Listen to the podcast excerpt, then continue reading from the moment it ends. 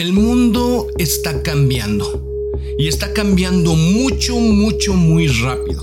En estos momentos estamos al borde del fin de un increíble periodo de crecimiento y una estabilidad relativa después de la guerra más destructiva en la historia de la humanidad, en donde Estados Unidos se convirtió en la nación más poderosa del mundo.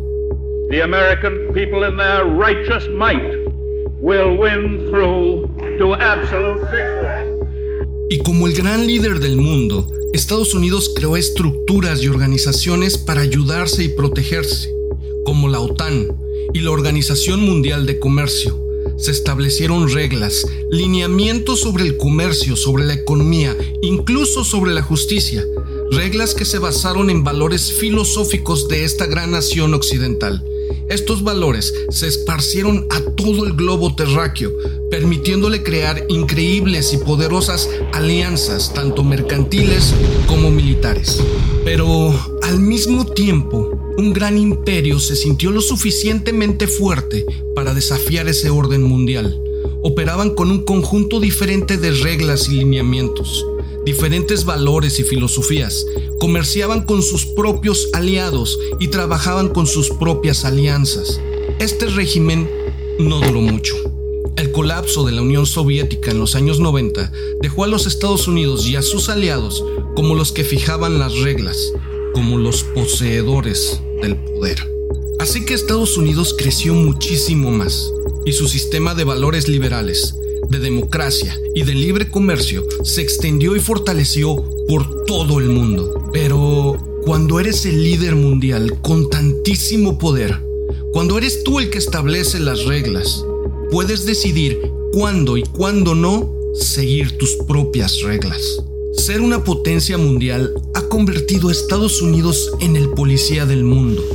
Durante los últimos 75 años, Estados Unidos ha violado los valores, las normas y los ideales a partir de los cuales construyó todo este sistema. Se hicieron amigos de fuertes dictadores, derrocaron gobiernos elegidos democráticamente, alimentaron y provocaron guerras regionales con el pretexto de acabar con el comunismo. Cualquier país que no quisiera seguir estas reglas se les consideraba un gran enemigo y Estados Unidos operaba para conseguir un cambio de régimen. The Iraqi regime has plotted to develop anthrax and nerve gas and nuclear weapons for over a decade.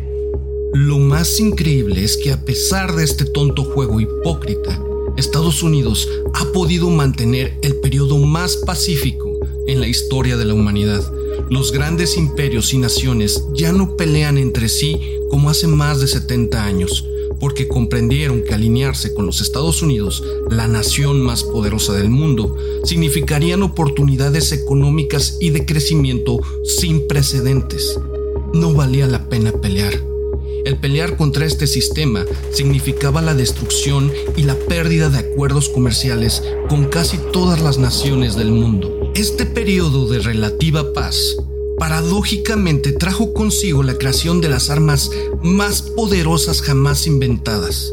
Armas que ninguna nación poderosa se atrevería a usar contra otra, ya que esto significaría una destrucción total del planeta. El liderazgo del sistema estadounidense ha significado estabilidad y una increíble cantidad de comercio que nos ha generado una reducción dramática de la pobreza alrededor del mundo.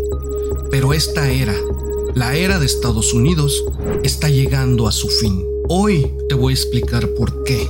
Recuerda, si te gustan este tipo de videos, este es el momento más oportuno para suscribirte. Te agradezco me dejes un valioso like y comentes si te gustó este video para hacer crecer esta bella comunidad. Mi nombre es Pedro y esto es Jaque Mate.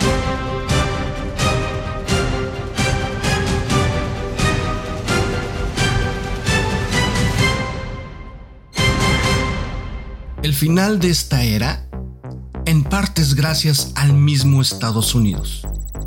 China, que hasta hace poco era el país más poblado del mundo, ha crecido tanto económicamente que se ha convertido en la segunda economía más grande y al mismo tiempo tiene el ejército más grande del mundo. Dicho esto, Mientras más pasa el tiempo, China ve a Estados Unidos como el policía más injusto del orden mundial. El clásico policía que solo sigue las reglas cuando lo beneficia y hace que los valores y filosofías de este gran país occidental sean vistos como una moderna versión del colonialismo. China ve la hipocresía del imperio estadounidense como un borracho que se ha llenado de poder desde 1945 y este borracho está cada vez más a la defensiva. Y esto es porque su política se está rompiendo desde dentro. Tienen un pueblo dividido y una complacencia por estar en el lugar que tienen en el mapa mundial. Así que China está creando poco a poco un sistema nuevo, un sistema nuevo y competitivo. En marzo de este año, el 2023, el líder de China, Xi Jinping, anunció su iniciativa de civilización global, donde afirmó que los países deben detenerse de imponer sus propios valores o modelos a otros. Dijo también que deben de abstenerse de avivar la confrontación ideológica. En otras palabras, en lugar del sistema neocolonialista hipócrita de Estados Unidos que impone sus propios derechos y democracia alrededor del mundo, este sistema que él propone sería del tipo transaccional, tratando de ocultar lo que él piensa es un orden hipócrita basado en reglas construidas para beneficiar solo a algunos. Este sistema chino se construiría sobre intereses comunes, acuerdos que beneficien a ambas naciones, alianzas militares y comerciales, nada de valores filosóficos. A diferencia de antes, China ahora tiene el ejército y dinero, muchísimo dinero para poder hacer esto realidad para poder ignorar las reglas impuestas por una superpotencia y hacer las suyas propias, para relacionarse con el mundo de una manera diferente y perseguir los intereses chinos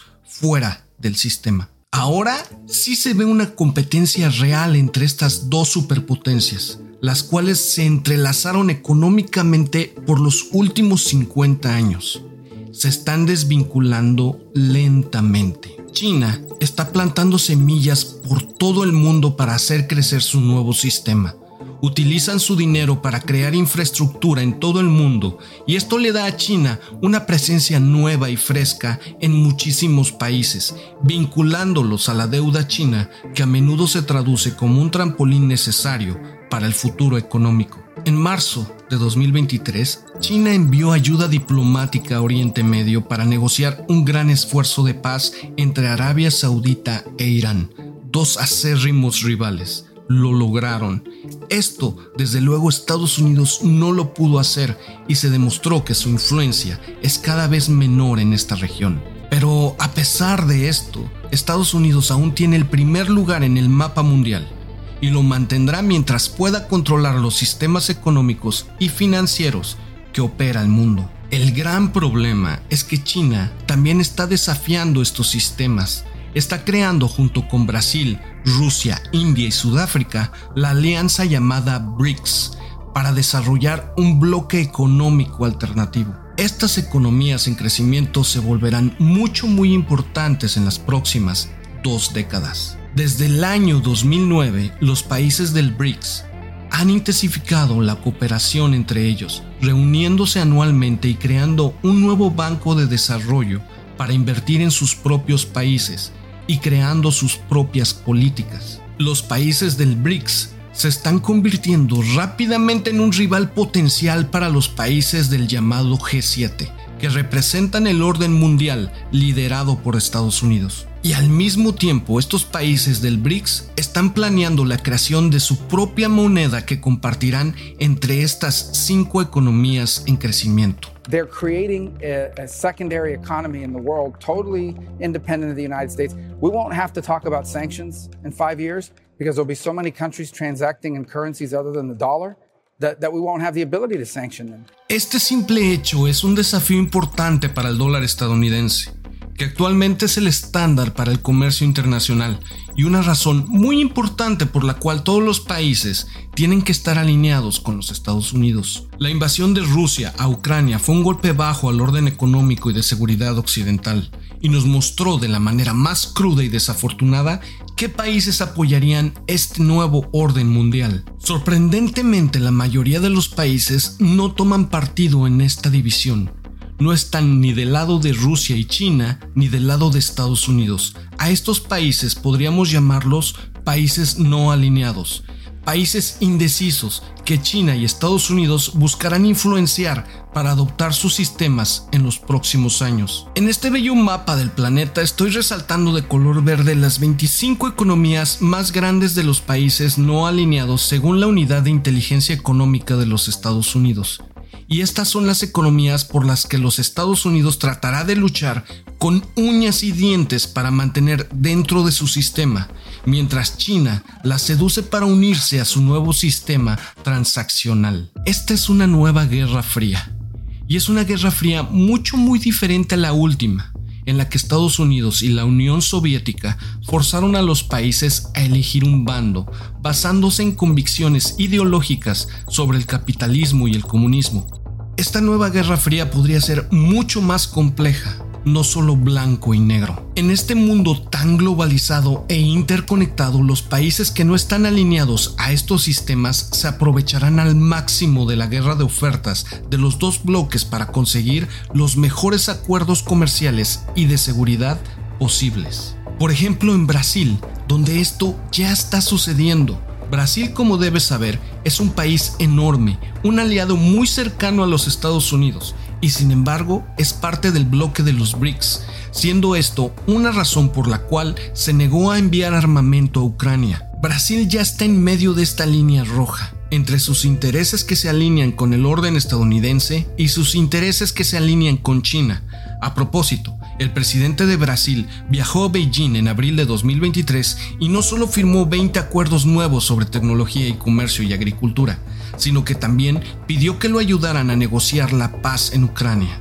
Entonces incluso cuando Estados Unidos y China cortan lazos, Brasil muestra que no tomarían ningún bando, sino jugarían en ambos para su propio beneficio. La India está haciendo algo similar obtiene muchísimo petróleo y armas baratas de Rusia y al mismo tiempo obtiene una cuarta parte de su armamento de Europa.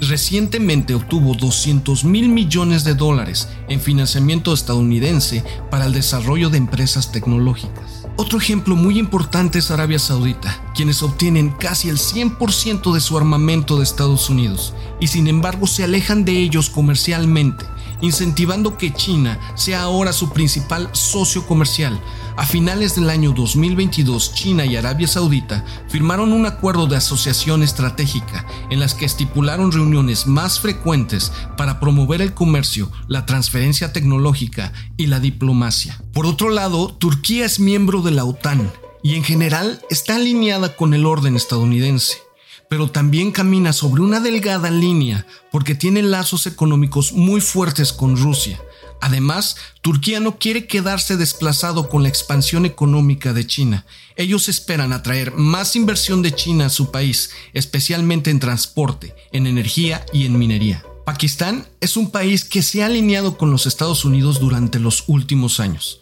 y además es un socio esencial para la guerra contra el terrorismo pero también alberga inversiones y comercio con China, incluida la inversión de 62 mil millones de dólares para crear un corredor económico entre los dos países. El continente africano está lleno de países no alineados, y China ha estado manteniéndose muy ocupado ahí durante los últimos años otorgando enormes préstamos y construyendo puentes, minas y ferrocarriles con el objetivo de vincular a todos estos países a la futura manera china de hacer las cosas. China ha expandido su comercio en África por alrededor de 254 billones de dólares, 254 mil millones de dólares en español, en tan solo el año fiscal 2021 mientras que Estados Unidos solo intercambió casi 45 mil millones de dólares, tan solo una sexta parte de lo que invirtió China. La inversión de China ha sido rápida y efectiva en África y en todo el mundo, ganando nuevos amigos y aliados alrededor de todo el globo terráqueo, sentando las bases, construyendo los cimientos desde abajo para su nuevo orden mundial. Desafortunadamente para China, Estados Unidos no se quedará sentado ni observando ni permitiría que esto sucediera. Es más, ya está respondiendo, la vicepresidenta Kamala Harris, la jefa de la Reserva Federal Janet Yellen y Anthony Blinken, el secretario de Estado, han estado visitando África durante este 2023. El presidente Biden visitó Arabia Saudita en el año 2022 a pesar de haber llamado a este país como un estado de paria, es decir, un estado que no sigue las reglas de comportamiento internacional durante su campaña política.